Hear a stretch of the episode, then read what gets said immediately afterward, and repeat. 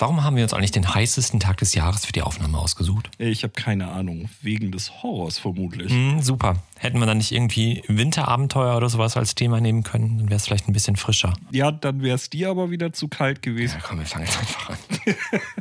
Plus eins auf Podcast, Folge 1, Horror Basics. Ab dafür.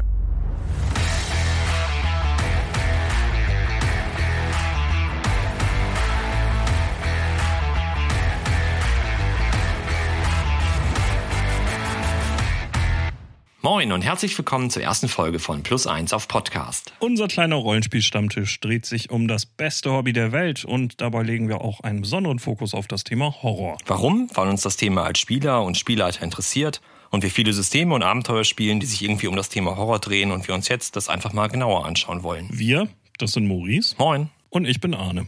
Moin. Was? In der heutigen Folge wollen wir zuerst mal den Begriff Horror definieren. Zumindest für uns und diesen Podcast, weil das Thema echt komplex ist und man allein aus der Definition locker eine eigene Sendung machen könnte. Ja, genau. Und bei uns soll es aber vor allen Dingen um praktische Anwendungen am Spieltisch gehen, weshalb wir auch versuchen, nicht so ganz abzuheben hier. Ja, hoffentlich. Ja, mal sehen. Ja, Vielleicht. Wir werden dann gleich erstmal mit einer Begriffsdefinition starten und gucken, wie Horror im Rollenspiel vielleicht anders funktioniert als in Büchern und Filmen und Computerspielen. Und dann gibt es noch ein kleines Überraschungselement. Na, da bin ich auch schon sehr drauf gespannt. Ja, noch. oh je. Im Anschluss gehen wir etwas mehr auf Rollenspiele unter dem Aspekt Horror ein, was es da so gibt und was wir für Entwicklung beobachten. Und war da noch was? Ja, wir wollen noch Empfehlungen geben für Horrorfilme oder Spiele und all sowas, das uns besonders gefallen hat. Und eine Art Fazit kriegen wir dann bestimmt auch noch hin. Meinst du? Ja, ich bin ganz sicher. Ja, schauen wir mal. Na gut, dann geht's jetzt. Ab ins Thema. Ja, aber ich glaube, es ist auch noch ganz wichtig, bevor wir hier so richtig starten, zu sagen, dass es auch nicht darum gehen wird, eine normative, über jeden Zweifel erhabene Definition jetzt gleich zu präsentieren. Genau, weil wir haben ja die Weisheit nicht mit Löffeln gefressen und das brauchen wir an dieser Stelle ja auch gar nicht so exakt zu sein. Ich glaube, das ist auch einfach nicht möglich. Allein auf dieser ganzen ja, unfassbaren Menge an Subgenres, Büchern, Comics, Hörspielen, Filmen, Serien. Und Genau. weiß der Geier noch was für Medien, die man da irgendwie noch mit dazuzählen müsste und die diese Definition halt abdecken müsste. Genau. Und äh, wir sind ja jetzt in der ersten Folge und äh, gucken erstmal, was wir so leisten können. Am Anfang war das Wort. Genau. Starten wir mal etymologisch. Wo kommt der Begriff Horror denn her? Ursprünglich aus dem Lateinischen und bedeutet einerseits Rauheit oder Frost, Fieberschauer und schließlich, und das ist ja das, worum es hier gehen soll, Grausen, Entsetzen, Schrecken. Ja, und wenn mich meine Schulkenntnisse nicht ganz im Stich lassen, dann ist äh, die Verbform horere, ist dann auch das sich sträuben oder starr sein. Äh, jeder, der sich schon mal gegruselt hat, wird das äh, am Gänsehauteffekt bestätigen können. Und der Begriff Horror wird natürlich auch auf Sachverhalte angewandt, die außerhalb von Fiktion oder Kunst liegen. Und wir hatten mal ein Vorgespräch hier zu der Folge und da hast du richtigerweise gesagt, man sagt ja auch sowas wie der Horror des Krieges. Genau. Und jetzt irgendwie die Landung der Alliierten in Normandie oder überhaupt jede Art von Krieg ist natürlich der blanke Horror, keine Frage. Aber wir sprechen halt nicht über den Horror in dem Fall jetzt, sondern eher über den, nennen wir es mal jetzt irgendwie fiktionalen Horror. Genau, weil das ja nochmal etwas anderes ist und auch andere ähm, Effekte und Mechanismen bemüht als genau der Horror des Krieges, äh, wo die Leute vielleicht im U-Boot sitzen und ne, permanent äh, gestresst sind. Für unseren Podcast versuchen wir es jetzt aber mal für uns zu definieren, wie wir beide das Thema denn verstehen. Und äh, Maurice, was ist für dich denn Horror? Hm, Ja, ich würde sagen, wir haben eine Art von Grauen dann in unserer Handlung. Ja. Und dieses Grauen muss eine Bedrohung, eine Gefahr darstellen. Sonst könnte man es ja quasi auch einfach ignorieren. ja. Und das Grauen ist irrational und lässt sich halt mit dem uns Bekannten nicht vereinbaren und nicht erklären. Und muss das Grauen irgendwie unmittelbar für den Protagonisten sein oder könnte das auch für jemand anderen einfach nur gelten? Oder? Ich würde sagen, das kommt ganz auf die Geschichte an. Ja. Man kann bestimmt irgendwie eine, ein Buch haben oder einen Film oder halt auch ein Rollenspielabenteuer, wo vielleicht dann wirklich nur die Hauptfigur oder die Hauptfiguren halt unmittelbar halt dann äh, diese Bedrohung halt äh, für sich empfinden. Ja.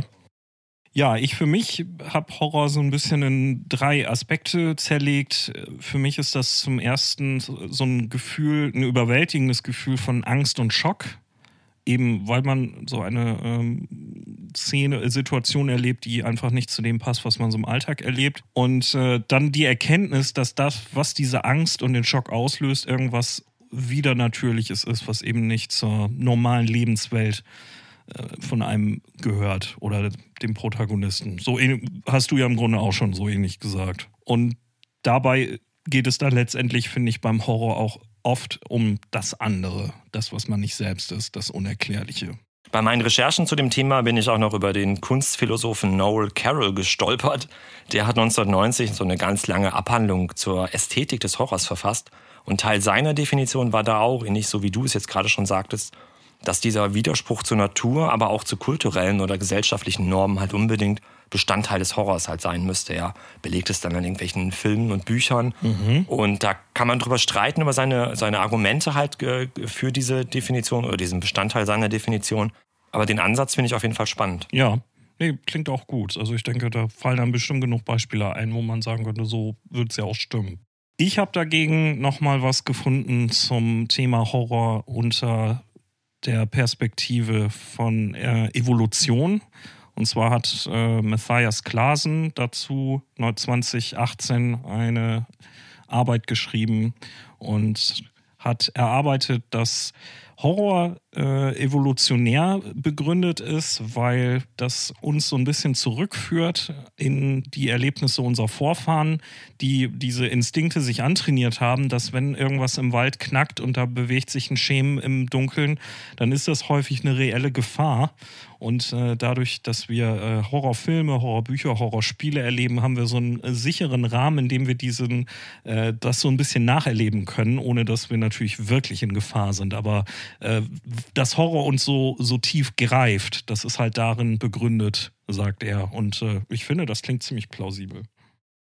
Und ich weiß nicht, ob das jetzt zwingend auch noch zu einer Definition gehört oder eher schon ein Handgriff ist, um Horror umzusetzen. Aber so ein Gefühl der Hilflosigkeit, ja, Kontrollverlust im Angesicht von diesem, wie wir eben schon sagten, halt von dieser irrationalen Bedrohung, das ist, denke ich mal, auch noch irgendwie ein wichtiger Faktor. Ja, auf jeden Fall.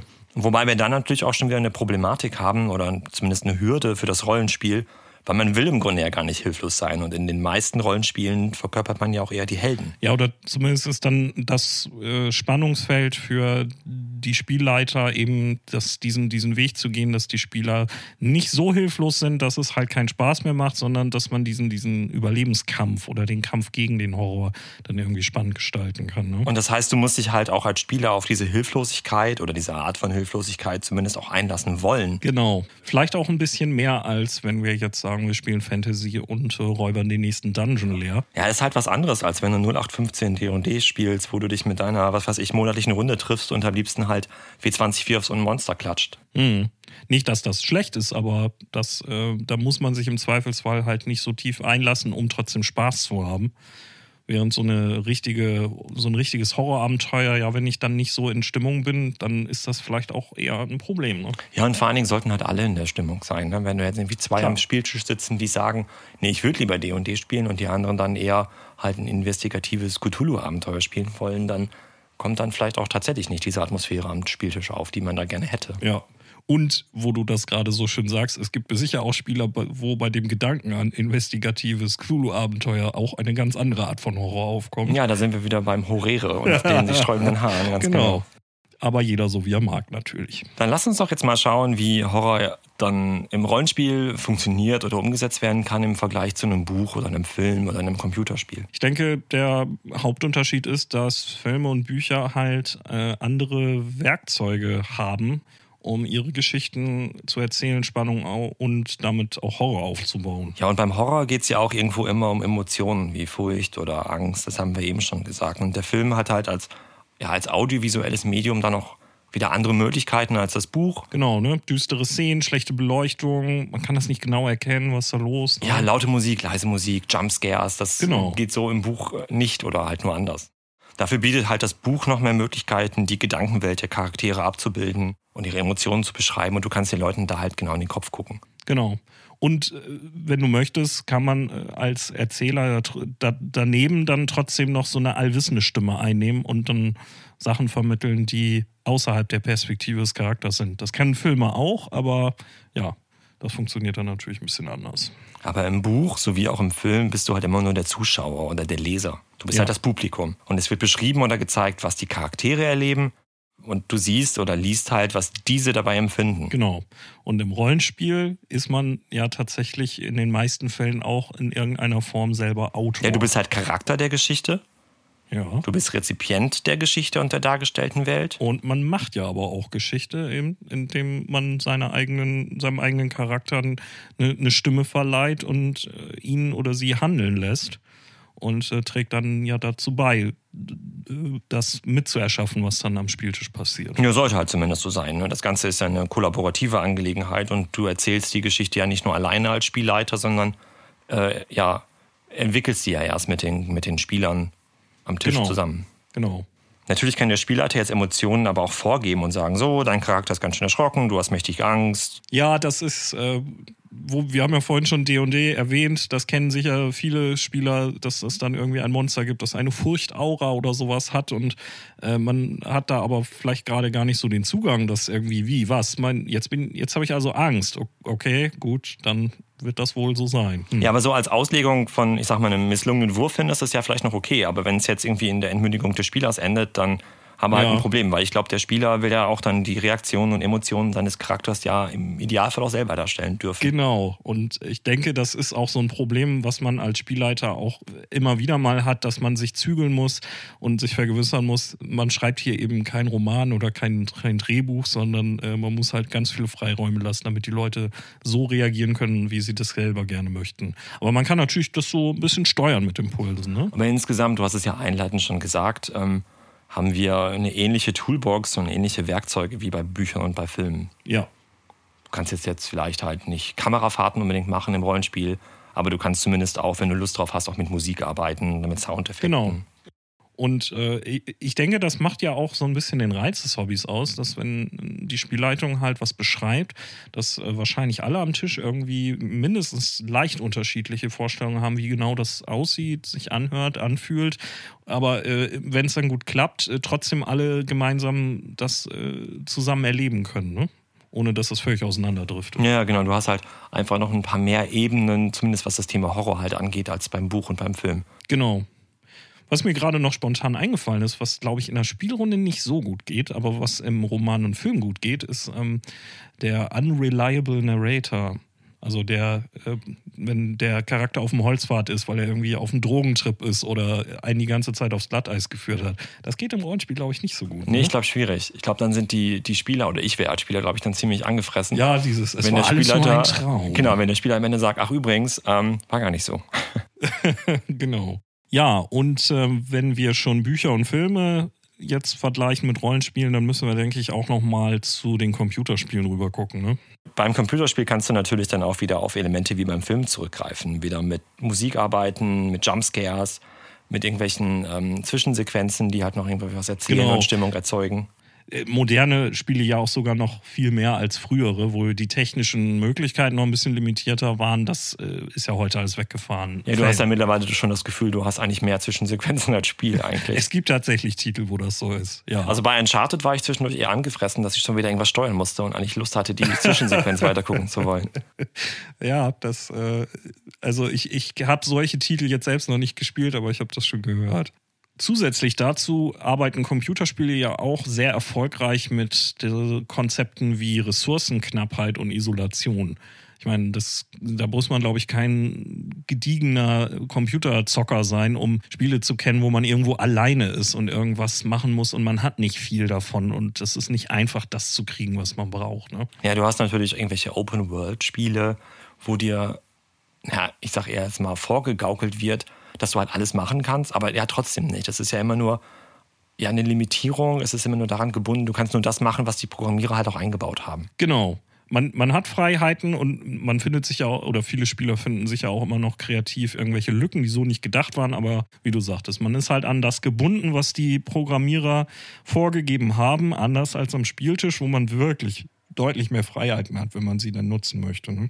Und ähm, was Computerspiele angeht, gibt es ja ein paar sehr bekannte Beispiele auch, die, selbst für Leute, die jetzt keine ausgewiesenen Horrorfans sind. Ne? Ich muss auf jeden Fall immer an Resident Evil sofort denken. Ja, genau. Das habe ich damals noch auf der PlayStation 1 gespielt. Das war Welcher so die. Teil war das? Ja, der erste Teil, damals halt irgendwie Krass. Mitte, Ende 90er. Das war so die absolute Pixel-Grafik. Für uns damals natürlich unfassbar Ja, äh, wahnsinnig phänomenal hab- gut. Teil 2 kenne ich selbst nur, das war auch groß. Und ich weiß noch, du startest halt ähm, auf so einem Landsitz, äh, wieder isoliert natürlich, schleichst da mitten in der Nacht rum, draußen halt Gewitter, Regen, Unwetter.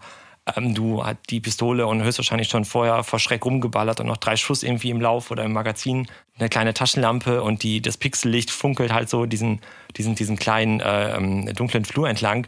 Und an genau einer Stelle wird halt so ein Trigger ausgelöst vom Spiel, dass genau, wenn du diesen Punkt halt erreichst auf diesem Flur, dann springt so ein infizierter Zombie Ja. oder irgendwie sowas durchs Fenster und macht ein unfassbares Radau. Und das war, ich habe mich so erschrocken. Also ich habe höchstwahrscheinlich drei Herzinfarkte zusammen gehabt. Das ist, ähm, Aber du hast das ja seitdem schon auch äh, gedanklich ziemlich reflektiert, wenn du jetzt sagst, da war so ein Trigger im Spiel. Ne? Das heißt, für dich ist so die Illusion nicht mehr ganz so perfekt wie früher. Ne? Nee, weil ich habe das tatsächlich dann irgendwie, äh, haben wir das bei Freunden halt dann nochmal gespielt. Oh, Resident Evil, lass mich auch mal spielen. Und das ist halt direkt am Anfang. So eine der, Mhm. ersten, der ersten Räume, die du erkunden kannst, ist halt auch dieser Flur. Und irgendwann Ja, genau, freust du dich halt quasi schon drauf, so wenn dein Kumpel jetzt endlich mal den Controller in der Hand hat und endlich mal diesen Flur entlang geht. Und du weißt, ja, gleich mal gucken, wie er jetzt reagiert, wenn der blöde Hund da reinkommt. Ja. Und entsprechend habe ich diese Szene einfach schon ein paar Mal gesehen damals. Für mich ist das alles ein bisschen später erst gewesen mit Computerspielen, aber ähm, ein etwas neueres äh, Beispiel für mich ist Dead Space. Ähm, das kennen bestimmt auch viele, wo man im Weltraum einen Ingenieur spielt auf einem großen verlassenen Raumschiff und das ist wirklich super gruselig, auch weil man hat zwar Werkzeuge und man kann sich den, der Monster zur Wehr setzen, aber man ist eben auch kein Space Marine und kann da irgendwie nach Genuss rumballern und das ist ähm, ja atmosphärisch sehr schön gelöst. Ja, da sind wir wieder bei diesem Punkt Hilflosigkeit halt. Ne? Wenn Genau. der nicht da ist, ist es auch irgendwie schon wieder. Ja, äh, Alien 2 ist halt kein Horrorfilm im Vergleich zu Alien 1. Genau, Bei Alien weil 2 die hast du halt die, genau, die- die, Space Marines, die ballern da halt rum und da sind zwar mehr Aliens, ja, die Bedrohung ist dementsprechend größer, aber dafür sind die Knarren auch größer. Genau. Also es ist zwar spannend, aber man hat als Zuschauer nicht das Gefühl, dass sie so hilflos sind. Ne? Ja, entsprechend ist es dann vielleicht weniger Horror als im ersten Film. Ja, also Computerspiele machen es sehr erfolgreich. Da kann man sicher auch mehrere Episoden lang drüber ähm, reden, was, die, was es da alles gibt und wie gut oder vielleicht auch manchmal weniger gut die das umsetzen. Aber wir hatten uns im Vorgespräch ja noch einen Punkt oder noch ein Medium angeguckt, und zwar die Brettspiele. Ja, Brettspiele haben meiner Meinung nach mit Horror nur insofern zu tun, als dass sie dann vielleicht bestimmte ja, Horrormotive abgreifen und vorkommen lassen. Also die Ästhetik, ne, so bekannte Bilder und in, im Fall von manchen Verlagen einfach äh, Bilder aus, aus einem ganzen Franchise, das wird immer wieder recycelt und wieder benutzt. Aber Ich weiß gar nicht, wovon du redest. Nee, Hat das irgendwas mit Tentakeln zu tun? ja, also am Rande, ganz, am Rande, bisschen. Ja. ja, Beispiele sind halt dann in meinem Kopf auch direkt halt natürlich Arkham Horror oder auch Betrayal at House on the Hill.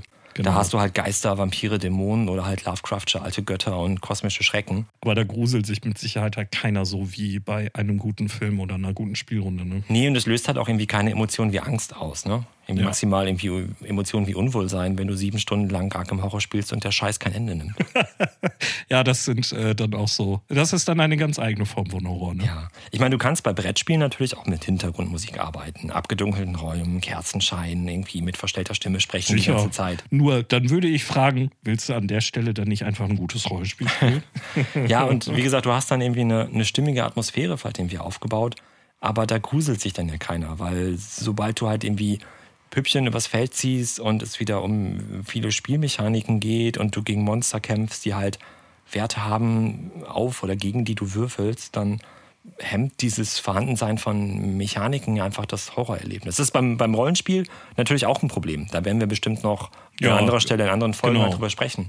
ja. Aber im Brettspiel ist es dann vielleicht irgendwie einfach noch, noch präsenter. Ja, der, der Rahmen ist ja auch kleiner und für alle klar erkennbar, ne? Also ich würde auf jeden Fall sagen, Brettspiele kein Horror. Horrormotive ja, Würde ich auch sagen. aber halt kein Horror auf einer emotionalen Ebene. Genau. Aber ich glaube auch nicht, dass das das ursprüngliche Ziel von Arkham Horror oder Betrayal Nee. ist, Gefühle von Angst zu erwecken und dass dann ja auch nichts falsch gemacht wird in dem Fall. Nö, überhaupt nicht. Und also, dass jemand, die auch einfach für die, die Ästhetik gerne spielt, das kann ich gut nachvollziehen. Ja, und vielleicht ist es sogar so, dass äh, jemand, der Arkham Horror spielt und mit Rollenspielen gar nichts am Hut hat, jetzt aber irgendwie Spaß an Lovecraft hat und, äh, und dann so irgendwie seinen Weg zu Call of Cthulhu findet. Ja, so, ne, so als kleine, äh, so als kleines äh, Trittbretterlebnis so, ne?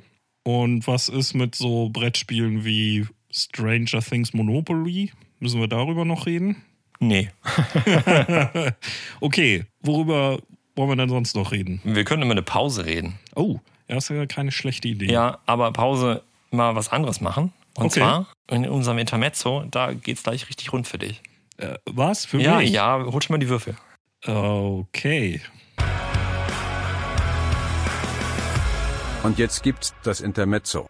Ja, unser Überraschungssegment. Unser Überraschungssegment. Wir haben hier eine Tabelle oder vier an der Zahl sogar, wo der liebe Arne jetzt gleich einmal Oh ein W6 wirft, um eine Person, ein Ding, ein Ort und ein Geheimnis auszuwürfeln. Und was mache ich dann damit? Ja, das kannst du dir aussuchen. Vielleicht ein Horrorabenteuer. Ach so, ja, würde sich anbieten. Ja, könnte man machen. Okay, dann greife ich mir die, greife ich mir die Tabelle mal und einen Würfel brauche ich auch. Dann wollen wir mal sehen, wie gut wir sowas auch spontan hinkriegen. So, ich habe eine 3 bei Personen, dann ist das der Priester. Das ist ja schon mal vielversprechend. Als nächstes kommt ein Ding. Das ist die 2. Das ist eine Keilschrifttafel. Okay. Orte sind wir bei 4. Das ist ein Labor. Na, wo denkt man bei einem Priester sonst auch dran, ne? Richtig. Und dann ist das Geheimnis mit einer 2 eine Kunstfälschung. Okay, das heißt, wir haben einen Priester, eine Keilschrifttafel, ein Labor und eine Kunstfälschung.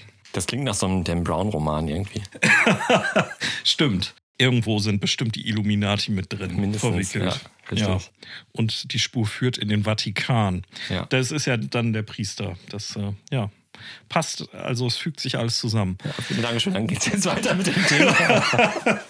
Ja gut, ich weiß nicht, äh, ob der Horroraspekt dann groß genug drin ist. Also wenn ich an Dan Brown denke, schon, ja, irgendwie.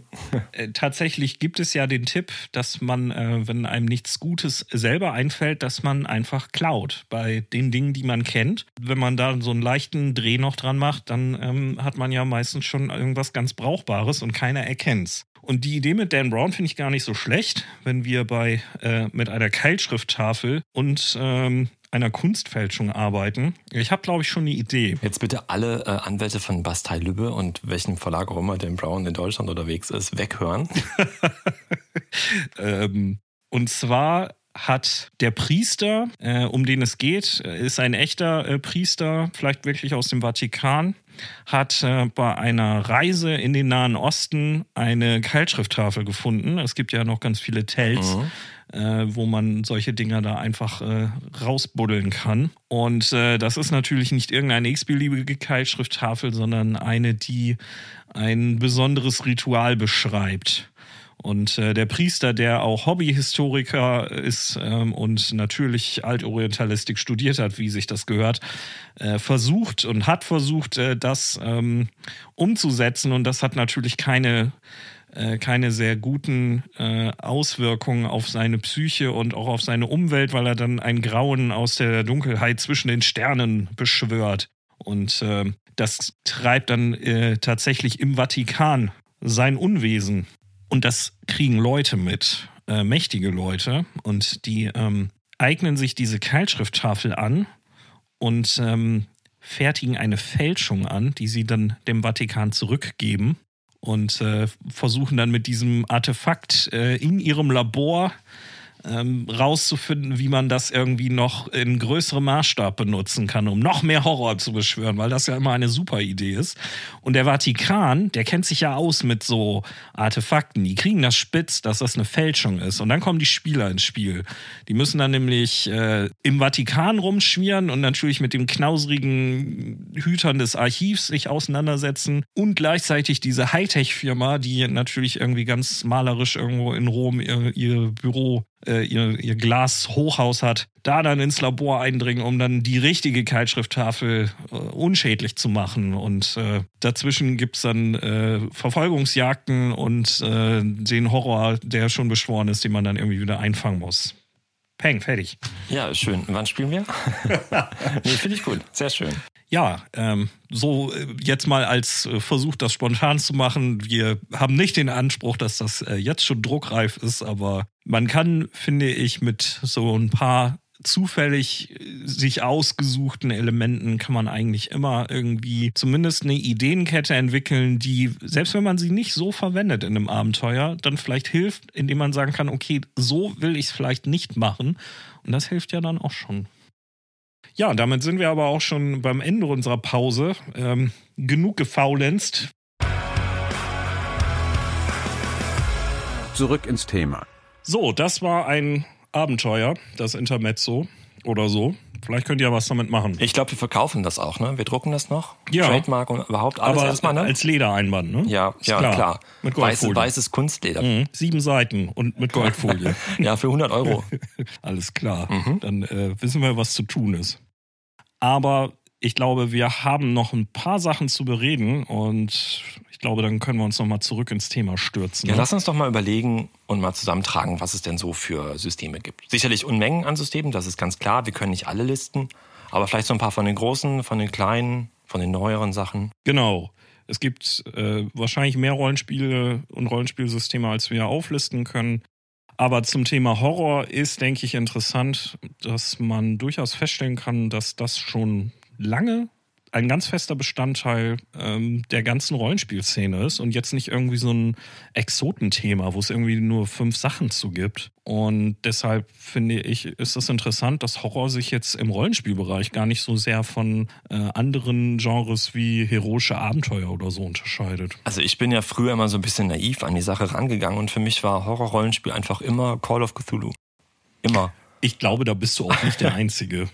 Ich bin mit Shadowrun, zweite Edition, irgendwie damals noch ganz, ganz jung ins Rollenspiel eingestiegen und bin dann irgendwann mal über einen der Kampagnenbände aus der englischsprachigen äh, Horror in the Orient Express äh, Kampagne von Chaosium gestolpert Oh ja. und habe gedacht, was ist das denn? Wie mega geil ist das denn? Horror, Rollenspiel und so Agatha Christie, Ermittler und irgendwas und fand das halt mega geil und wollte es unbedingt spielen. Ja, das klar. hat noch Jahrhunderte gedauert, bis ich mir eine mal eine Runde gefunden hatte, die das dann auch tatsächlich mitgespielt hat, wobei ich die Kampagne ehrlicherweise immer noch nicht gespielt habe, aber äh, Cthulhu schon so das eine oder andere Mal.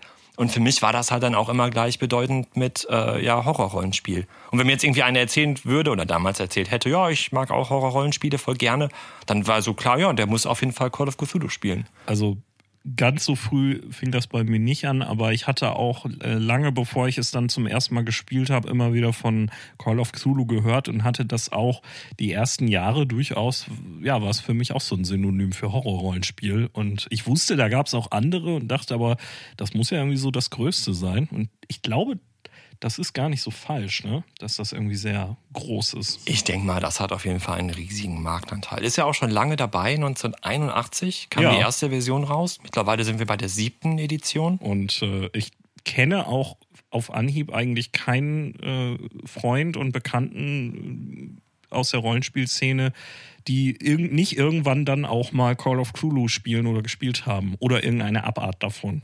Ich denke mal, und das ist auch mit der Grund, warum sich halt Lovecraft und Tentakel-Quatsch halt auch in jeder Art von Brettspielen und so weiter auch unfassbar gut vermarkten lässt. Genau. Das kennen, kennen einfach ganz viele. Dann haben wir natürlich Anfang der 90er, wenn wir jetzt sagen 81 war Cthulhu, ging's los. Anfang der 90er dann die World of Darkness mit Vampire 91, Werewolf 92. Und das ist mal ein ganz anderer Ansatz gewesen, als ihn Call of Cthulhu halt verfolgt hat oder immer noch verfolgt. Allein schon dadurch, dass du jetzt hier das Monster spielst und nicht halt den Ermittler oder den Monsterjäger oder Agenten oder wie auch immer, der halt dann das Grauen jagt, sondern du bist das Grauen halt in dem Fall. Genau.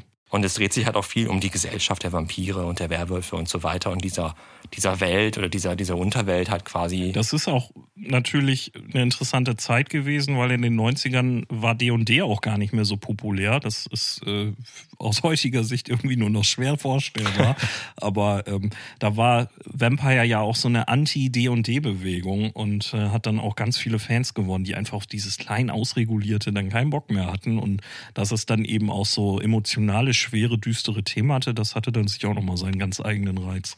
Dann noch Deadlands kam 1996 oh ja. auf den Plan. Keins von diesen Riesensystemen wie Call of Cthulhu, was jetzt irgendwie jeder kennt und jeder schon seit Jahren spielt. Aber aus den äh, Deadlands-Regeln sind letztendlich 2003 dann quasi auch die äh, Savage Worlds-Regeln oder das Savage Worlds-Setting hervorgegangen. Das wiederum als sehr generisches System viele kleine Setting-Bände rausgebracht hat, die irgendwie dem Horrorgenre zuzuordnen sind. Und ja. Deadlands selber, so ein Wild West Horror-Setting in einer alternativen Zeitlinie, hat aber auch noch wieder ganz andere Spielmechaniken die ins Rollenspiel reingebracht. Du hast immer noch die Würfel, klar, aber jetzt hast du ein Kartenspiel, was zum Beispiel dafür genutzt wird, die Initiative zu regeln. Und du hast so Tokens, sogenannte Bennies, die der Spieler oder auch der Spielleiter einsetzen kann, um einen Würfelwurf zu wiederholen. Und die ganz klassisch bei Deadlands, diesem Wildwest-Spiel, halt in Form von Pokerchips. Mhm. Also es gibt ja auch andere Rollenspiele, die zum Beispiel Karten benutzen. Ich wüsste gar nicht, welches das erste war. Also im D&D-Bereich weiß ich, dass äh, Ravenloft, das, da gab es dann auch irgendwie ein Kartenset für, aber das mag später gewesen sein. Aber klar, das ist natürlich äh, trotzdem eine wichtige Entwicklung und ähm, ich denke, das, das zeigt auch, dass es eben viele interessante Ansätze gibt, irgendwie Horror oder die Auswirkungen davon auch irgendwie umzusetzen im Spiel. Wobei man jetzt natürlich sagen kann, dass wenn du so ein Benny ausgeben kannst, um einen Wurf zu wiederholen, das auch wieder vielleicht für das Horror-Thema so ein bisschen entschärft werden müsste. Ich meine, für Savage Worlds als generisches System ist halt ein großer Bestandteil natürlich. Aber wenn du jetzt sagst, ich spiele unbedingt ein Horror-Setting, dann ja, revidierst du damit ja so ein bisschen die Hilflosigkeit, wenn du halt den Wurf einfach wiederholen kannst. Ja, aber es, anders geht's nicht. Du brauchst halt so ein bisschen, ich sag mal, planbare Cleverness, mhm. weil ja, du kannst gut, ja nicht auf Knopfdruck irgendwie einen Geistesblitz haben, wie das im Roman oder im Film halt immer passiert. Und äh, das ist dann natürlich irgendwie so eine Annäherung, ne? Ja, äh, wo wir noch in den 90ern sind, 98 gab es dann Unknown Armies. Das ist jetzt aktuell, ich glaube in der dritten Edition auch äh, erschienen. Ähm, auch ein sehr interessantes Spiel mit Horror als einem Thema, aber auch ähm, Isolation, Hilflosigkeit, Gewalt und das Unnatürliche. Ich will auch gar nicht spoilern, das ist ein sehr abgefahrener Plot, der da stattfindet äh, mit äh, Verschwörung und äh, das Schicksal äh, der Welt. Und ähm, Anon Armies ist ein relativ unspektakuläres äh, Prozentsystem, mit dem du da würfelst. Und das hat so eine, so eine schöne ähm, Abwärtsspirale, dass du quasi nach und nach so Marker sammelst, die dich von der Menschheit entfremden. Und du wirst halt immer mehr eine Person des Okkulten und hast halt quasi immer mehr, immer weniger Handhabe im alltäglichen Leben. Das ist ja auch so ein Motiv, das man in vielen Geschichten so kennt. Und äh, das äh, macht Anno und Amis wohl auch ganz interessant. Ähm, ich habe es halt selbst schon mal gespielt, aber wir sind da nie weit vorgedrungen, deswegen kann kann ich zu dem Okkulten und auch zum Horroraspekt gar nicht so viel sagen. Ja, aber kann man sich ja vielleicht in späteren Folgen nochmal genauer genau. angucken. Das kriegen wir bestimmt mal hin. Dann hätten wir noch All Flesh Must Be Eaten, 1999. Ein paar Jährchen bevor Walking Dead irgendwie oh, äh, rauskam. Kann man sich gar nicht vorstellen. Ist es auch einfach nur ein Beispiel für ja, die echt vielen Systeme, die es halt am Markt gibt. Savage Worlds haben wir eben gesagt, selbst das hat schon Dutzende Settings rausgebracht, die irgendwie in Richtung Zombie-Action gehen. Und All Flesh Must Be Eaten einfach so ein schon früherer Vertreter aus dem ja, aus dem Bereich. Und das nutzt das Unisystem-Regelwerk. Und ich habe mal gesehen, das hat noch so andere epische Spiele hervorgebracht, wie das Buffy the Vampire Slayer Rollenspiel. Und Ach, das, das, das, ist die gleiche Engine. Ja, ja, ist auch Unisystem. Genauso ah. wie das Army of Darkness Rollenspiel. Und ich bin echt immer begeistert, für was für ein Scheiß es immer ein Rollenspiel gegeben hat. Also Army of Darkness, äh, ich wusste gar nicht, dass es dazu ein Rollenspiel gibt. Andererseits, warum wundere ich mich, dass es dazu ein Rollenspiel gibt? Das müssen wir unbedingt mal spielen. Und wo wir ganz lange gesagt haben, das müssen wir auch mal spielen und jetzt endlich mal gespielt haben, ist Dread. Genau. Das äh, ist auch, glaube ich, so ein Titel, das der immer wieder auftaucht, wenn irgendwie Systeme diskutiert werden, hier, was könnte ich dafür mal nutzen und das irgendwie um ähm, was Regelleichtes geht, was irgendwie mit Spannung, Bedrohung, Horror zu tun hat, da kommt Dread eigentlich ganz häufig vor, ne? Ja, auf jeden Fall, alleine schon, weil es auch mal eine ganz andere Mechanik halt hat. Genau, und zwar den Jenga-Turm, den wahrscheinlich fast jeder Brettspielfreund irgendwo zu Hause mal im Bücherregal stehen hat, wo man dann so nach und nach einfach äh, Klötzchen rauszieht, äh, anstatt zu würfeln, wenn irgendwie dramatische Szenen passieren und ähm, das Dread-Regelwerk, das tatsächlich äh, eine Daseinsberechtigung hat. Ich war anfangs skeptisch. Äh, ja, dachte, die, Reg die, Regeln sind halt in zwei Minuten erklärt. Ne? Ja, nicht mal. Aber da ist eine Menge, da sind eine Menge gute Tipps drin, wie man das halt vernünftig strukturiert, ähm, wie man halt so Spannungsbögen aufbaut. Und äh, das hat mir echt gut gefallen. Ja, das ist auf jeden Fall wirklich lesenswert, ja. Und ich habe das, äh, die englische Taschenbuchausgabe, oder gibt es glaube ich sogar nur als Taschenbuch, Und äh, die Jungs vom System Matters Verlag, die haben es halt äh, übersetzt und äh, ja, als deutsche Hardcover-Edition genau. rausgebracht. Da ist noch quasi ein vorgefertigtes Abenteuer mehr drin. Ja, allein deswegen lohnt es sich ja eigentlich schon. Und das Buch beschreibt halt auch einfach viel. Also es erklärt viel, was ist eigentlich Splatter, was ist Gore, was ist äh, was auch immer für eine Art von Horror und wie lässt sich es halt auch gut äh, in, in Form von Dread auch umsetzen. Genau. Und es äh, bietet dem Spielleiter ähm, mit äh, Fragestellung eigentlich echt eine gute, eine gute Toolbox, um das nochmal aufzugreifen, weil äh, viel in Dread funktioniert darüber, dass du eingangs halt als Spielleiter äh, Fragen stellst und an deren Beantwortung entsteht dann ganz viel im Spiel. Und ähm, wo wir bei Beantwortung von Fragen sind, da gibt es ein anderes System, das das gut kann, nämlich äh, Gumshoe. Ja, Gumshoe ist mal ein ganz neuer Ansatz für investigative Abenteuer. Genau, aber eben nicht, dass du, äh, was finde ich denn hier für Hinweise? Ja, würfel mal Wahrnehmung. Ja, so umgehst du halt die Problematik, wenn die Spieler mal wieder ihren Wahrnehmungswurf verkacken und den wichtigen Hinweis halt nicht finden. Und wenn genau. der Spielleiter dann halt ein bisschen doof ist, dann ist das Abenteuer da auch schon zu Ende. Ich meine, du hast natürlich auch genug Möglichkeiten zu sagen, ja gut, ne, haben sie jetzt nicht gefunden, dann finden sie den Hinweis halt irgendwo anders. Also so ja, schlau aber ist ja dann schon, ja schon so ein sein. bisschen, ne, entweder du baust dieses, wie es ja neudeutsch heißt, Fail Forward ein. Okay, wir finden jetzt hier nichts, aber trotzdem geht's weiter. Äh, nichtsdestotrotz kann das sich ja so ein bisschen antiklimatisch anfühlen, ne? wenn man ja, sagt, so jetzt Fall. Ja, ich und oh, ja. vergeigt. Auf jeden Fall im Gumshoe-System ist das äh, Finden des Hinweises nicht unbedingt die Aufgabe, sondern eher das Interpretieren des Hinweises. Genau den kriegt man schon, das ist klar. Nur was man damit macht, das ist dann eher die spannende Sache. Ja, und auch da gibt es ganz verschiedene äh, Spiele, die dieses äh, Regelsystem zugrunde legen. Äh, Esoterrorist 2006, 2007 irgendwie kam das raus.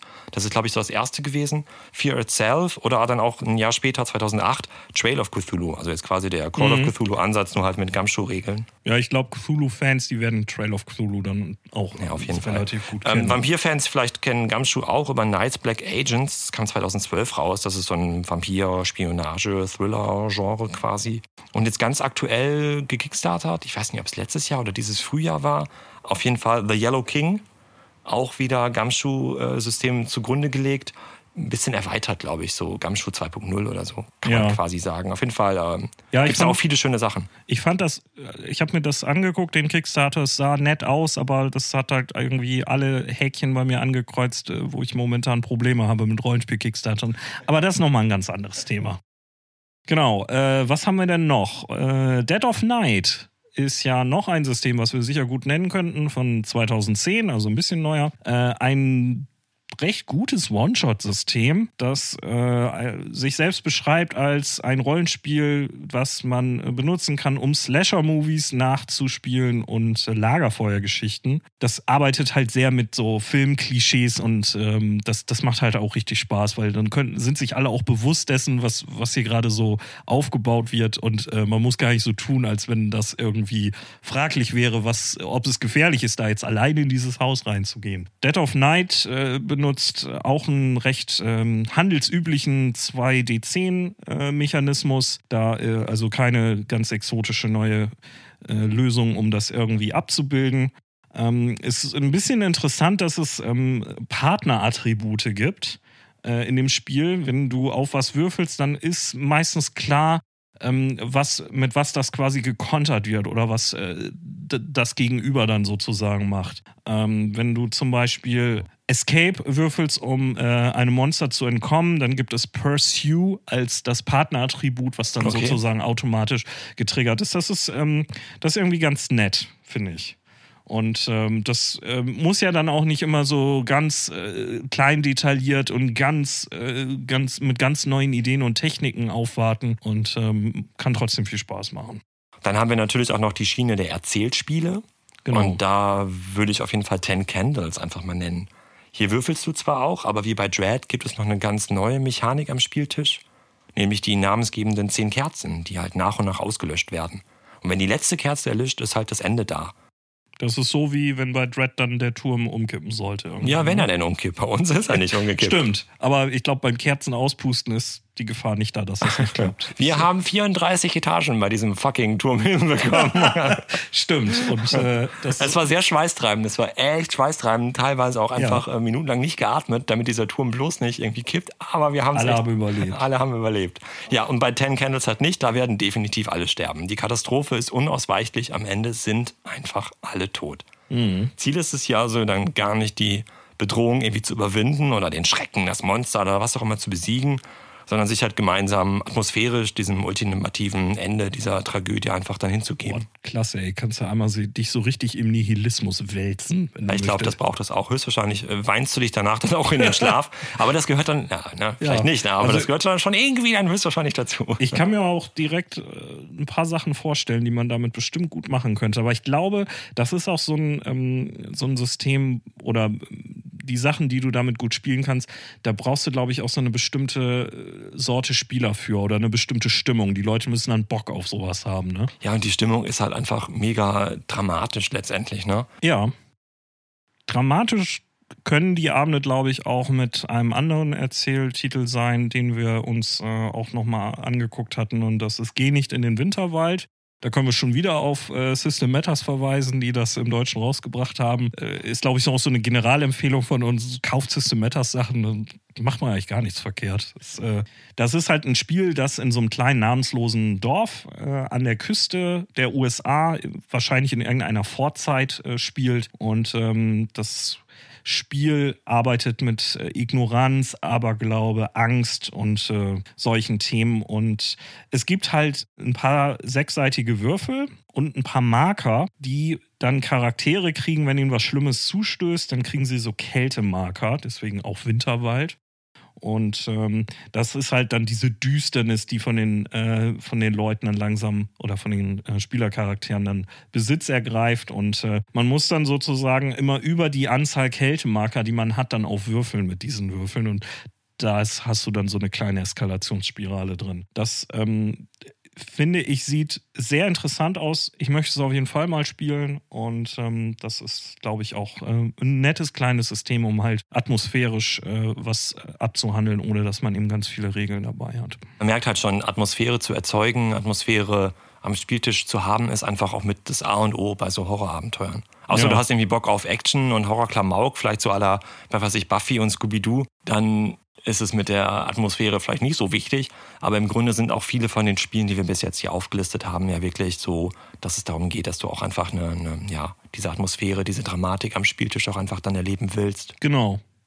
Und äh, das funktioniert, denke ich, für, also für mich und ich unterstelle mal, dass es vielen anderen so geht, funktioniert eben sehr gut, wenn man eben nicht ganz viele kleinteilige Mechaniken hat und hier würfelst du was, da schiebst du einen Token hin und dann verändert sich der Wert und so. Das, ähm, ja, das passt, glaube ich, dann in den ich glaube, deswegen sind auch so Erzählspiele in den letzten Jahren halt auch echt im Kommen. Ja. ja, und da muss auch keiner 300 Seiten lesen, um das spielen zu können. Ne? Das kannst du an, am Spieltisch aufklappen, eben durchlesen, dann stellt einer nochmal eine Frage und dann kann es losgehen. Ne? Damit haben wir ja schon eine Menge verschiedener Titel äh, abgehandelt und dabei auch eigentlich nur den C in, in, ins Wasser gesteckt. Es gibt so viel mehr, das können, selbst wenn wir wollten, das könnten wir gar nicht alles aufzählen. Und es hat sich ja auch einiges getan in den letzten Jahren. Ähm, also zumindest aus unserer Beobachtung heraus, ne? Was so die Rollenspielszene insgesamt angeht. Ja, ich würde sagen, es gibt auf jeden Fall, oder gefühlt zumindest, mehr Indie-Games am Markt. Das mag halt einfach dem Internet und Social Media geschuldet sein, dass du jetzt einfach auch besser von Indie-Spielen hörst als vielleicht in den frühen 2000ern und dass der Distributionsweg Internet natürlich auch ja halt den Markt dahingehend beflügelt, dass du jetzt auch die Spiele halt viel besser kaufen kannst. Genau, und wer irgendwas auf Facebook oder Twitter teilt, das kriegen halt, kriegt man vielleicht eher mit, als wenn das dann in irgendeinem Forum oder im Unterforum dann äh, so als Homebrew irgendwie angeboten wird. Das äh, findest du halt nur, wenn du weißt, wo es wo es das gibt. Ne? Viele von diesen kleinen Sachen, Kickstarter haben wir eben schon häufiger gesagt, ne, Genau. werden halt auch einfach gekickstartet und finden so halt auch dann ihre, ihre Unterstützer und kommen überhaupt an den Markt äh, und hätten es vielleicht über den, den normalen Weg über einen Verlag oder einen der großen Verlage vielleicht gar nicht hinbekommen. Und Richtig. selbst die großen Verlage machen ja auch viel Crowdfunding, Genau. um halt etablierte Systeme oder auch mal neue Editionen oder neue, ganz neue Spiele an den Markt zu bringen. Ja, das äh, ist ja auch wirklich äh, immer mehr zu beobachten. Also wir haben vor acht Jahren oder so dann wirklich viele kleine Sachen das dann genutzt haben. Äh, das, ne, irgendwie zwei, drei Leute haben zusammen was äh, ein Spiel entwickelt und wollten das dann mal irgendwie veröffentlichen. Und jetzt machen die großen Verlage eigentlich so ihre neuen Versionen, äh, ihre neuen Editionen und neue Abenteuer-Luxusbände. Ja, das, ähm, das, das hat sich schon ziemlich verändert. Und ich würde sagen, was wir vielleicht auch äh, nochmal erwähnen oder bedenken müssen, ist, ähm, es hat sich in den letzten Monaten ja einiges getan in Sachen Rollenspiel und Internet. Äh, so Online-Rollenspielplattformen wie Roll20 und äh, Fantasy Grounds und wie sie alle heißen, die gab es ja schon vorher und äh, haben sich, glaube ich, auch äh, großer Beliebtheit erfreut. Aber äh, ich glaube, das hat nochmal ordentlich zugenommen. Ne? Ja, Corona-bedingt sind jetzt sicherlich auch einfach viele Spielrunden ins Internet gewandert, die sich halt vorher auch dann irgendwo am heimischen Küchentisch, Couchtisch, wo auch immer getroffen haben. Genau. Und ähm, wir haben da ja sogar Zahlen gefunden, ziemlich aktuelle, äh, die Roll20 offiziell ähm, rausgebracht hat, was die Popularität von den gespielten Systemen angeht. Und ähm, das war ja ein bisschen überraschend, fand ich. Ich finde es krass, ne? D&D, fünfte Edition, 53 Prozent. Ja, das, also das fand ich nicht überraschend, aber es ist trotzdem... Aber wie weit abgeschlagen vom Rest, das hat mich echt irgendwie eher schockiert, würde ich schon fast sagen. Dass D&D vorne, vorne äh, da, da vorweg rennt, okay, aber mit so viel Abstand? Ja. Ja, und äh, weswegen wir das natürlich erwähnen, ist, ähm, dass das äh, zweithäufigst gespielte Einzelsystem auf Roll20 eben äh, ein Horrorsystem ist. Hm, welches nur? Ja, das große, das eine. Äh, ich stehe auf dem Schlauch. Naja, natürlich Call of Cthulhu das ähm, jetzt nicht in der Edition erfasst wird, die ja bei Call of Cthulhu sowieso nicht so gravierend sind wie zum Beispiel bei D&D, aber da sagt Roll20, dass das 8,46 Prozent der gespielten Kampagnen ausmacht. Und äh, bei den Accounts der Benutzer äh, wird das in äh, immerhin 5,5 Prozent erfasst. Und ähm, zwischen D und D und Call of Cthulhu sind halt dann noch etliche Prozente vermischtes, das nicht weiter auseinanderklamüsert wird. Aber ich, ich hätte das überhaupt nicht gedacht. Liegt sicherlich auch noch ein Teil daran, dass es halt auch supported wird von, von Roll20, ne? Und ja. du hast jetzt vielleicht auch irgendwelche Erzählspiele, wo du auch gar nicht unbedingt einen Charakterbogen anlegen musst in Roll20, entsprechend das gar nicht hier registriert wird für diese mhm. Auswertung, mhm. dass du jetzt halt ja. keine Ahnung, geh nicht in den Winterwald spielst. Ja, ich finde das interessant, weil Roll20 ist ja und, und Fantasy Grounds und Foundry und diese ganzen Tools, die geben sich ja viel Mühe, diese ganzen taktischen Spielereien und Effekte und Battlemap und dann schiebst du hier eine Miniatur und da passiert was dass sie das irgendwie äh, wiedergeben, dass du das alles umsetzen kannst. So ähm, teilweise ja noch cooler fast als am äh, physikalischen Spieltisch. Und ähm, so Systeme wie Call of Cthulhu, die, die setzen da ja eigentlich überhaupt nicht drauf. Klar, das kannst du mit Miniaturen spielen, aber da geht das System ja gar nicht von aus. Ja, das stimmt schon. Also letztendlich ist es tatsächlich gar nicht so viel, was da halt implementiert ist in Roll20 im Vergleich zu Dungeons Dragons, wo du natürlich echt komplette Kampagnen kaufen kannst. Ich meine, wir haben jetzt wie lange war das? Anderthalb Jahre an äh, Tomb of Annihilation gespielt. Mhm. Das war halt, das ist halt eine vorgefertigte Kampagne. Ja. Und das ist halt ein Set, was du halt dann wirklich für Roll20 dann kaufst. Ja. Und da sind alle Maps schon eingepflegt, da sind alle äh, Monster, die in der Kampagne vorkommen, schon angelegt. Genau. Du hast entsprechend da die ganzen äh, Charakterbögen quasi für die Nichtspielercharaktere, irgendwelche Handouts, Rätsel sind da angelegt. Das ist echt schon schick gewesen, auf jeden Fall. Das hat unserem Spielleiter natürlich schon so manche Stunde Arbeit sicherlich erspart. Hm. Ja, und da sehe ich dann auch den großen Vorteil bei, wenn ich jetzt sagen würde, ich, äh, hey, lass uns doch mal vielleicht ein etwas längeres Call of Cthulhu-Abenteuer spielen. Äh, ich sehe gar nicht, wo mir so eine Online-Plattform da wirklich äh, Arbeit abnehmen kann. Nicht, dass das schlecht ist, dass sie das nicht kann, aber da muss ich mich ja auch eher weniger mit der Zauberreichweite von irgendwelchen Gegnern herumschlagen und eher äh, mit irgendwelchen narrativen Strängen. Okay, wenn die jetzt da sind, dann könnten sie mit der Person reden oder das mitkriegen und so. Und ähm, ich glaube, da kann man mit so vorgefertigten Modulinhalten halt nicht viel helfen. Ne? Nee, und vor allen Dingen wirst du höchstwahrscheinlich auch gar nicht viel haben. Dann sind es irgendwelche paar Stimmungsbilder, drei, vier Handouts, ja. Charakterfotos. Ja, das ist natürlich ne, Bilder und man kann Musik abspielen und diese, was wir vorhin ja auch erwähnt haben, ne, diese stimmungsunterstützenden Medien, das kann man natürlich schön benutzen. Aber es ist ja auch nicht nur so, dass du selber online spielen kannst. Du kannst natürlich auch Leuten zugucken, die halt online spielen. So ist es. Das heißt, wir haben viele, neudeutsch heißt es so schön, Let's Plays, dass du halt bei YouTube, Twitch oder welchen anderen Systemen und Plattformen halt dann ja anderen Spielgruppen halt zuschauen kannst. Genau. Da gibt es ja mit Critical Role äh, und äh, im deutschen Bereich Rocket Beans dann auch ähm, Formate, die sehr erfolgreich sind. Ja, ich meine, die Rocket Beans Jungs, die haben halt, äh, die reden ja sonst viel Netzkultur, Computerspiele, was weiß ich was und haben dann auch irgendwann gesagt, jetzt machen wir mal eine Rollenspielrunde. Und nicht nur das, die haben dann sogar irgendwann gesagt, jetzt machen wir auch noch unser eigenes Rollenspielsystem. So. Es gibt ja auch genügend Leute, die von D&D &D so vielleicht gar nichts gehört haben vorher, aber gerne halt dann die Streams der Rocket Beans gucken und so dann einfach ans System rangekommen sind. Äh, ja. Ans System sage ich schon, ans Rollenspiel an sich halt rangekommen sind. Ja, und äh, ich weiß, dass es im englischsprachigen Bereich auch äh, mit Critical Role für viele Leute so war, dass sie dadurch an D&D &D rangeführt wurden und da vorher irgendwie kaum Berührungspunkte mit hatten. Es geht sogar so weit, dass ich häufiger in englischen Foren äh, Themen sehe, wo Leute sich beklagen, dass durch Critical Role und solche Sendungen falsche Hoffnungen geweckt werden bei Leuten, weil die dann das natürlich diese gleichen coolen Szenen an alle mal so erleben wollen, wie das dann in diesen Showformaten passiert, wo man ja nicht immer weiß, ob das alles so spontan und wirklich ist. Äh, ja. ja, und leider sind nicht alle am Spieltisch ausgebildete Schauspieler oder Synchronsprecher ja, und können leider da das, sowas ne? von also, ja, ja, genau. Hm. Du hast natürlich aber auch über äh, Fernsehserien, so wie Stranger Things oder Big Bang Theory oder sowas auch äh, siehst du halt zumindest Leute, die irgendwie Dungeons and Dragons spielen. Ja. Wobei bei Big Bang Theory lassen wir das ist mal außen ja, vor, aber genau. bei Stranger lassen Things wir das zumindest. mal wirklich außen vor. Und das bringt Leute vielleicht auch so auf die Idee, ja, was ist denn das? Ähm, habe ich schon mal gehört, genau. habe ich drüber gelacht, aber das sieht ja doch irgendwie ganz witzig aus.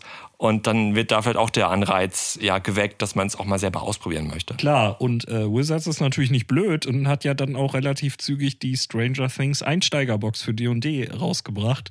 Aber das äh, ist ja so ein bisschen wie das äh, Monopoly mit ähm, Tentakeln. Tentakel, ne? Das ist ja auch wieder so ein Thema. Haben wir eben schon so ein bisschen angedeutet. Tentakel gibt es so relativ häufig. Irgendjemand hat mal gemerkt, dass sich Lovecraft Tentakel äh, gut verkaufen lassen.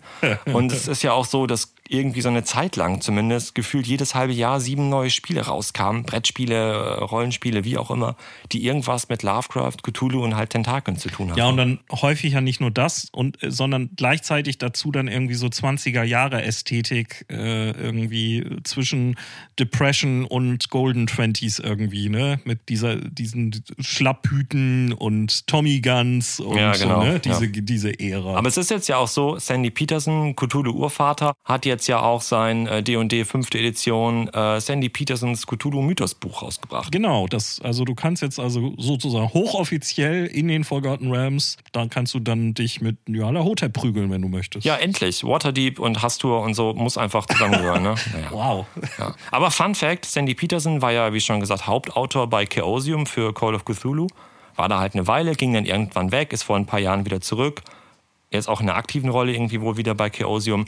Die hatten, glaube ich, auch so Probleme, die, äh, ja, die siebte Edition, die ja gekickstartet war, irgendwie an den Markt zu bringen. Und da brauchten sie halt den lieben Onkel okay. Sandy Peterson, der da irgendwie wieder was gerettet hat. Naja, aber worauf ich eigentlich hinaus will. Er war eine Weile nicht bei äh, Chaosium und trotzdem sehr umtriebig, hat viele andere Spiele noch gemacht und war aber auch in der Computerspielebranche aktiv. Und er hat da ein paar Jahre in den 90ern bei IT Software mitgearbeitet und ist eingestiegen kurz bevor die Doom 1 rausgebracht haben hat bei Doom 2 mitgemacht und selbst okay. bei Quake 1 noch mitgewirkt. Und ich glaube, das hat bestimmt auch dazu beigetragen, dass du so Lovecraft-Einflüsse halt zumindest bei Quake 1 auf jeden Fall ja, halt hast. Also das, ich finde das spannend, weil ich kenne selbst halt ne, John Cormack äh, und äh, diese, diese anderen sehr bekannten Namen aus dieser Ära, aber Sandy Peterson ist mir selbst auch ein, überhaupt nicht geläufig so aus dieser Zeit, als ich selbst dann auch noch irgendwie äh, mehr Computershooter gespielt habe. Ja, das wäre jetzt mal interessant rauszuklamüsern, ne, was für Einflüsse der da hatte. Ach, vielleicht war das auch nur einer von vielen, ne? weiß ich jetzt ja. auch nicht, aber als ich das gelesen habe, das fand ich schon ganz spannend, weil damit habe ich so gar nicht gerechnet. Ja, sind ja durchaus auch Horrorelemente in diesen frühen Titeln drin. Ja, ja, ne? auf jeden Fall, ja. Wo wir vorhin das schon gesagt haben, Isolation ne? und äh, Mangel. Ja, Mangel immer. Ich hatte nie genügend äh, von irgendwas an Waffen in diesen Scheißspielen. Genau. Munition war immer knapp. Richtig. IDD, QD, IDKFA. Fertig. Ja, Aber wo wir dann äh, schon so in Erinnerung schwelgen, äh, dann vielleicht auch mal über ähm, früher 3D-Shooter hinaus. Wir haben ja jetzt irgendwie eine Menge aufgelistet an Systemen und was unserer Meinung nach auch so die letzten Jahre so in der, im, äh, im Rollenspielbereich los war. Ähm, aber wir haben auch gleichzeitig auch gesagt, dass äh, das Atmosphärische irgendwie ganz wichtig ist beim, beim Horrorrollenspiel. Da haben wir ja beide, glaube ich, äh, ganz unterschiedliche Erfahrungen auch gemacht. Was würdest du denn sagen, wäre für dich jetzt mal so ein Ausnahmemoment, was irgendwie Grusel, Horror äh, oder sowas angeht, was du selbst schon erlebt hast? Ja, ich bin ja hier der mit dem Tentakelhut auf, deswegen muss ich da auch schon wieder mit Cthulhu kommen. Moment, lass mich mal gucken. Ja, doch. Das ist, schon, das ist schon ein paar Jahre her, da haben wir äh, aus dem New York-Band das Abenteuer äh, Der Fluch des schwarzen Mannes gespielt. Und das war ein sehr atmosphärisches Erlebnis insofern, weil wir drei Spieler, die wir da waren, das auch mal geschafft haben, echt einen Abend lang den Kasperle zu Hause zu lassen und einfach viel ja, in Character unsere Angst rund um das im Abenteuer erlebte halt stimmig irgendwie ausgespielt haben. Ja. Passiert halt nicht oft. Wir hatten ja schon gesagt, Atmosphäre muss ja irgendwie auch stimmen, damit es auch ja, spannend bleibt und auch so ein Horror auch vielleicht aufkommt. Und wenn ja, du die ganze aber dann Zeit kommt doch häufig irgendwie noch ein Fußballwitz oder sowas. Ja, ja ne? genau, genau. Und das Abenteuer spielt in den 20ern Natürlich. Äh, zu, zu, immer, ne? Immer. Zur Zeit der Prohibition. Und einer der Charaktere hatte so eine Flüsterkneipe, in die sich unsere kleine Investigatorentruppe dann immer zurückgezogen hat, um Kriegsrat zu halten. Und mein Charakter war ein gescheiterter Schriftsteller mit Alkoholproblemen. Und das mit der Kneipe passte ihm dann irgendwie ganz gut in den Kram. Ja, ich kann es mir lebhaft vorstellen. Und nachdem wir dann den einen oder anderen Schrecken halt ja, nacheinander irgendwie erlebt hatten, saßen wir dann mal wieder in dieser Kneipe und kippten uns mit den zittrigen Händen halt einen Schnaps nach dem anderen rein. Also die ja. Charaktere. Und erzählten uns dann gegenseitig, dass das, was wir erlebt hätten, doch irgendwie bestimmt total rational erklärbar sein muss. Spoiler Alert, war es nicht. Ja. und wir hatten halt auch Schnapspinchen dann wirklich auf dem Spieltisch stehen und haben die halt immer mit Wasser oder Cola oder was wir da hatten, halt voll gemacht und haben halt bei diesem Ausspielen der, dieses Kriegsrathaltens und sich Betrinkens auch immer unsere Wasserschnapspinchen halt in uns reingekippt. Und wir haben uns da echt so reingesteigert und wir haben bis tief in die Nacht gespielt. Und diese Panik, die unsere Charaktere halt dann hatten, die hat sich echt so als extreme Angespanntheit irgendwie auch auf unsere Spieler übertragen. Oder und okay. selbst auf dem Heimweg im Auto noch haben wir natürlich noch lange über dieses Abenteuer halt gesprochen. Und am anderen Tag noch, echt, ich habe mich wie gerädert gefühlt, weil es einfach auch ja echt schon körperlich anstrengend war, halt irgendwie, äh, ja, so dieses stimmige Spiel. Da hat einfach irgendwie alles gepasst an diesem Abend. Okay. Das ist, und das ist mir irgendwie immer noch sehr positiv in Erinnerung. Ja, es, äh, also ich unterstelle mal, dass das häufiger so ist, dass man ja dann schöne Abende hat, aber dann im Laufe der Monate und Jahre fallen sie dann nicht besonders aus dem Gewicht. Und wenn man dann mal so einen goldenen Abend hat, das ist natürlich dann toll. Ja, für mich selbst war das äh, dann kein dediziertes Horrorsystem, sondern Earthdawn, äh, ein interessantes Fantasy-System auch aus den 90ern, wo wir einen sehr gruseligen Moment schön hatten, äh, ohne dass ich jetzt Earthdawn groß erkläre. Es gibt sogenannte Cares, äh, unter, unterirdische Bunkeranlagen, die für eine Katastrophe errichtet wurden, die die Welt ergriffen hatte und viele davon haben diese Katastrophe nicht überlebt und dann sind da halt äh, Horrorgefahren und Monster drin. Und ähm, wir haben so ein Ding natürlich erkundet und waren selbst noch ganz grün. Also äh, unsere Charaktere kamen auch gerade erst aus ihrem eigenen Care gekrabbelt und dachten, oh, hier ist ja eine Welt und äh, es gibt ja wieder alles. Und äh, zack, gleich in den, den nächsten Trümmerberg verschwunden, um irgendwas zu looten. Und wir als Spieler wussten auch nicht so richtig Bescheid und waren deswegen vorsichtig. Und äh, ja, das war auch stimmungsmäßig einfach sehr gut gemacht. Wir haben in einem äh, völlig leergeräumten Haus äh, von unserem Spielleiter gespielt, am offenen Kamin. Es war äh, abends und es hat überall geknackt im Haus und der hat das auch echt gut gemacht gemacht. Und ähm, ja, das war wirklich unheimlich, weil wir auch schon eine Idee hatten, wie gefährlich das sein kann und dass man da auch einfach ähm, ja, sich äh, den sprichwörtlichen Tod an den Hals holen kann. Und äh, da erinnere ich mich auch gerne zurück. Das hat gut geklappt. Ja, was sich auf jeden Fall gut anhört, ist auch dieses so Spielerwissen und Charakterwissen, halt keiner hat Ahnung.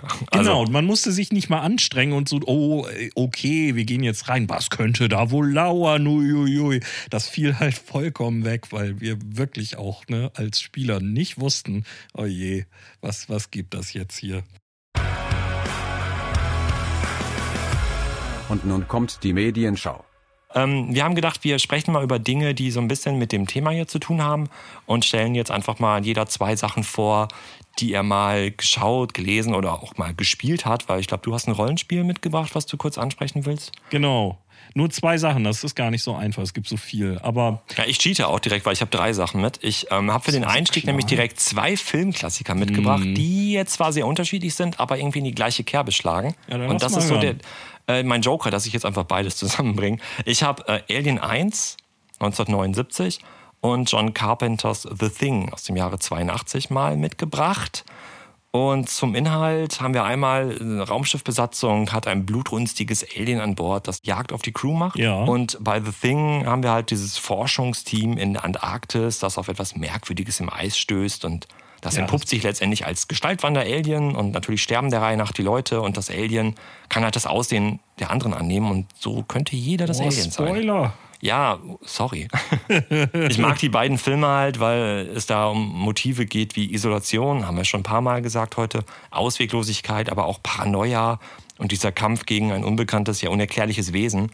Und das ist äh, meiner Meinung nach in diesen beiden Filmen echt einfach super umgesetzt. Ja, auf jeden Fall. Also ich ähm, Alien 1 kenne ich auch besser noch als The Thing, aber äh, großer Klassiker. Ist ja, glaube ich, auch, äh, wirst du bei vielen äh, Filmfreunden, die keine Horrorfans sind, wirst du die trotzdem irgendwie in so einer Top-Liste irgendwo finden. Ja, und äh, Alien ist noch ein Film, den man sich, glaube ich, heute auch immer noch ganz gut angucken kann. Ja. The Thing ist ein bisschen schwieriger, dadurch, dass es halt damals, als es rauskam, spektakulär war aufgrund der Special Effects, die der Film hat die heute natürlich an manchen Stellen eher so zum Schmunzeln anregen. Klar, aber gut, das gehört dann irgendwie auch dazu. Ja, ich habe ein bisschen was Neueres und zwar die Fernsehserie Penny Dreadful, die von 2014, glaube ich, ist. Und ähm, die ich für mich so ein bisschen als eine gute Version der Liga der außergewöhnlichen Gentlemen empfinde, weil sie auch mit diesen viktorianischen Motiven spielt und ähm, ganz viel aus der äh, britischen Literatur dieser Zeit aufgreift. Und äh, ich finde die einfach äh, optisch toll anzusehen. Das sind tolle Kostüme, es ist opulente Szenerie und ich finde die Charaktere interessant, die äh, ganz viele verschiedene übernatürliche Bedrohungen haben. Und äh, da, da, sind auch so Horrorthemen drin. Vom Werwolf bis ähm, zum, zum Satan, äh, der überhaupt nicht richtig greifbar ist, ist da irgendwie alles drin. Klasse gespielt. Und ähm, bis auf die, diesen, das, das Sequel, das ist, ähm, nee, äh, Spin-off, genau. Äh, ich und meine deutschen Vokabeln. Das, das neue ähm, Penny Dreadful, was in Los Angeles spielt. Ich glaube, das heißt dann auch City of Angels. Oder genau, so, das finde ich nicht mehr gut, aber das alte, das äh, finde ich, also wenn man so eine tolle TV-Umsetzung von diesen ganzen Klassikern wie Picture of Dorian Gray und äh, Dr. Jekyll und Mr. Hyde und so, äh, also ganz klasse. Ja, ich mochte das auf jeden Fall auch. Ich muss gestehen, ich habe es dann irgendwann nicht mehr weitergeguckt. Ich weiß gar nicht warum.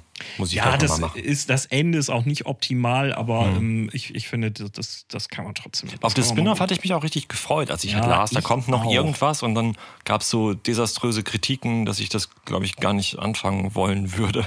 Ja, äh, ich, ich hatte auch, weil mich sehr gefreut, weil ich dachte, so 30er Jahre und dann äh, Los Angeles, das, ähm, das könnte richtig was sein. Und hm, nee, hat mich leider auch nicht abgeholt. So, aber äh, nicht ganz so weit zurück liegt, glaube ich, dann deine nächste Empfehlung, ne? Hm, ich habe als nächstes Rack auf meiner Liste stehen. Das ist ein spanischer Horrorfilm aus dem Jahr 2007. Hier hast du einen Found-Footage-Film, so quasi aus dem Zombie-Genre.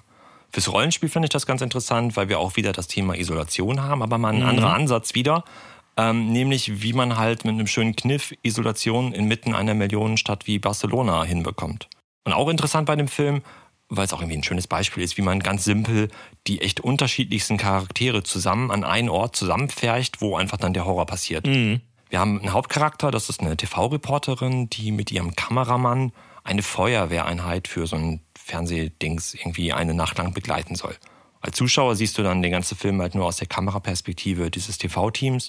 Also so wie halt bei Filmen wie Blair Witch Project und sowas alles, ne? Found Footage halt. Ja. Die Feuerwehr wird dann schließlich mitten in der Nacht zu einem Rettungseinsatz in ein Mehrfamilienhaus gerufen und findet dort eine blutüberströmte Frau vor, Bisswunden am Hals, scheint auch irgendwie infiziert zu sein und das alles verheißt ja schon nichts Gutes.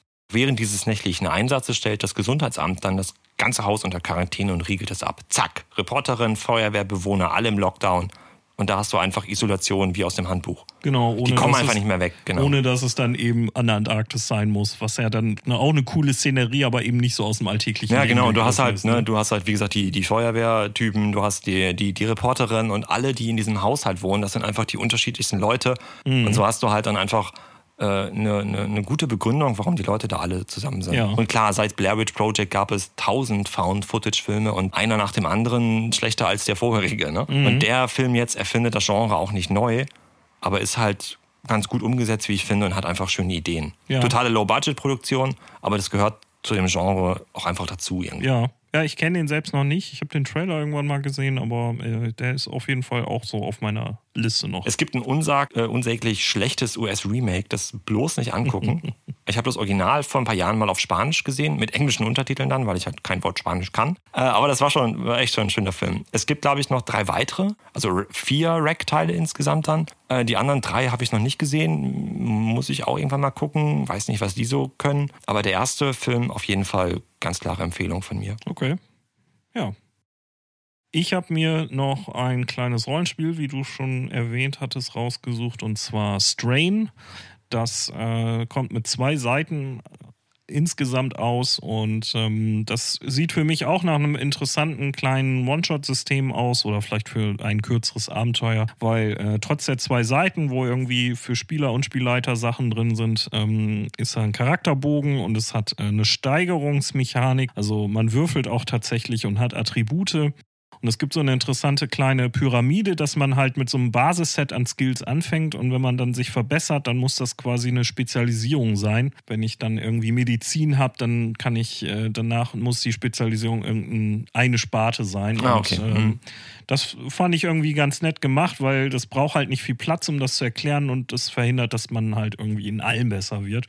Und es hat eine interessante Abwärtsspirale, dass du irgendwann ähm, auch ein Verderben hast, dass du äh, irgendwann nicht mehr, dem du nicht mehr ausweichen kannst, weil die Würfelwerte einfach nicht mehr zu schaffen sind. Und äh, ja, das äh, jetzt gar nicht so, hat kein so Alleinstellungsmerkmal, was ich nur nirgendwo sonst gesehen habe, aber es sah einfach so nach so einer netten Packung aus, wo ich dachte, ey, das musst du mal ausprobieren. Irgendwie vielleicht ein Abenteuer für ein bis drei Sitzungen und ähm, dann könnte man damit vielleicht auch mal irgendwie äh, ein bisschen Horror erzeugen. Das klingt auch nach was, was ein bisschen leichtgängiger ist, wo Ja, man jetzt ja. halt nicht irgendwie vier Jahre Vorbereitungszeit für braucht. Genau. Und alle Also- müssen halt jeder 35 Player-Handbooks lesen. Genau, also es ist äh, jetzt halt nicht so Indie-mäßig im Sinne, dass er halt was ganz Abgefahrenes macht, äh, sondern bietet halt de demjenigen, der gerne vertraute Kost spielt, halt eben noch genug Ansatzpunkte, dass man, ach so funktioniert, ah, okay, das kriege ich hin, das kriege ich Ja, wir haben eben so ein bisschen so Trends hinterfragt. Ne? Was ist so Trend, was gibt's Neues oder so. Ja. Ich glaube, das ist auch so, ein, so eine Sache der letzten Jahre, dass halt immer mehr so kleinere Spiele auch irgendwie auf den Markt kommen und dass alle halt so ein bisschen weg sind von, ich spiele nur Hardcore, D&D, eine drei Jahre äh, umfassende Kampagne an der nächsten dran. Ja, ja. Dass man halt auch solche, vielleicht sowas trotzdem macht, aber dass man unterbricht mit so kleinen Sachen. Hm. Oder auch mal zwischendurch. Ich meine, Ten Candles haben wir eben gesagt, klingt nach einem schönen System. Haben wir beide noch nicht gespielt, wollen wir unbedingt machen. Aber ich glaube, das wäre jetzt auch nichts, was man dann so zehn Abende nacheinander macht. Nö, glaube ich auch. Oder nicht. Dread genauso. Ich glaube, das ist halt so schön mal zwischendurch. Mhm. Aber ich würde es auch nicht sagen, hey, ich suche eine Spielrunde, die nur Dread spielt. Genau. Das wäre mir, glaube ich, auch irgendwann dann Ich, zu. ich glaube, das würde auch einfach nicht klappen, weil dann irgendwann ist auch ein Abnutzungseffekt da. Und wenn du das speziell machst, um zu unserem Grundthema nochmal rüber zu schielen, wenn du sagst, äh, wir wollen ja was mit Grusel und Horror spielen, und dann machst du das immer und immer und immer wieder auf diese Weise, dann, Ja. ja, dann wird es auch irgendwie echt schwierig, da so ein bisschen äh, sich reinzufinden. Ne? Ja, es gibt äh, sicher noch viel mehr interessante neue und alte Filme, Serien, Bücher, Spiele, über die wir reden könnten. Aber ich glaube, das machen wir dann äh, auch noch mal in zukünftigen Folgen. Und äh, da haben wir noch genug Gelegenheit, irgendwie Tipps weiterzugeben von Dingen, die wir toll finden. Ja, wir haben jetzt auch einfach genug zusammengetragen für heute. Irgendwann ist Schluss. genau. Die Definition von Horror war jetzt gar nicht so leicht, aber äh, ich glaube, wir haben trotzdem doch einiges zusammengetragen. Ne? Fand ich auch ganz gut. Und die Auflistung der Systeme war auch irgendwie spannend.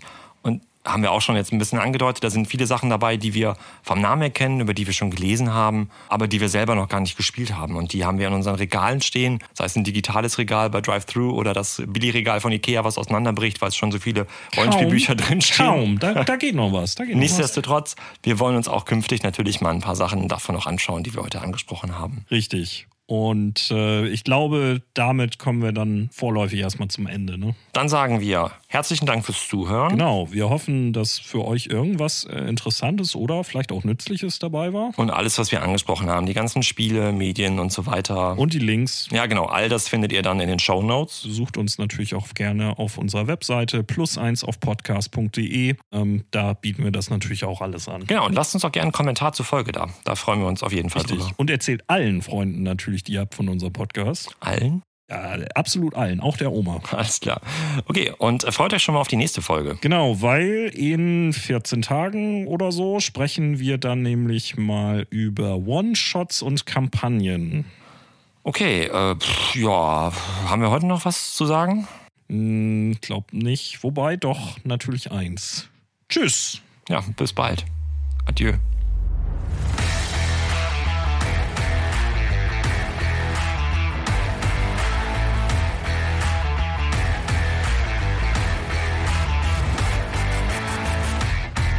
Liebe Kunden, hier ist wieder ein Spielleiter in der Ballecke abzu abzuholen. Ja. Ja. Im Zentrum in Oberhausen, da gab es das Brit Kinderland. Und ich habe immer überlegt, ob dann die Kinder so an die Wand geklebt sind. Oder ob die dann einfach in so einem Becken mit so weißer Zehr. Mama, ich kann mich nicht bewegen. Nee, die, die schnüffeln Bin die gleich ganze wieder da, Kevin. der, der Kevin muss die ganze Zeit Klebstoff schnüffeln, damit der Ja, nicht mal die Brit Fresse ist hält. doch harmlos. Das haben wir gegessen früher in der Grundschule. Das schmeckt aber scheiße, deswegen kannst du ihn in eine Tonne hauen. Der U, der schmeckte süßlich, das war besser. Moin und herzlich willkommen zur ersten Folge von Plus Eins auf Unfassbar Warm hier im Raum Podcast. Glänzt deine Stirn oder ist das meine Brille? Ja, sowohl als auch. Okay, gut. Ja, du weißt, das ist, das ist eine Mischung aus Angstschweiß und äh, schmelzendem äh, Ja. Hirnwasser. Okay. Schmelzendem Hirnwasser ist Quatsch, ne? Ist ja schon Ich habe so getan, als wenn ich verstehe und ähm, Ja, ich rede wie immer ganz ja, schlaue Dinge. Genau. Das war's. Danke. Und tschüss.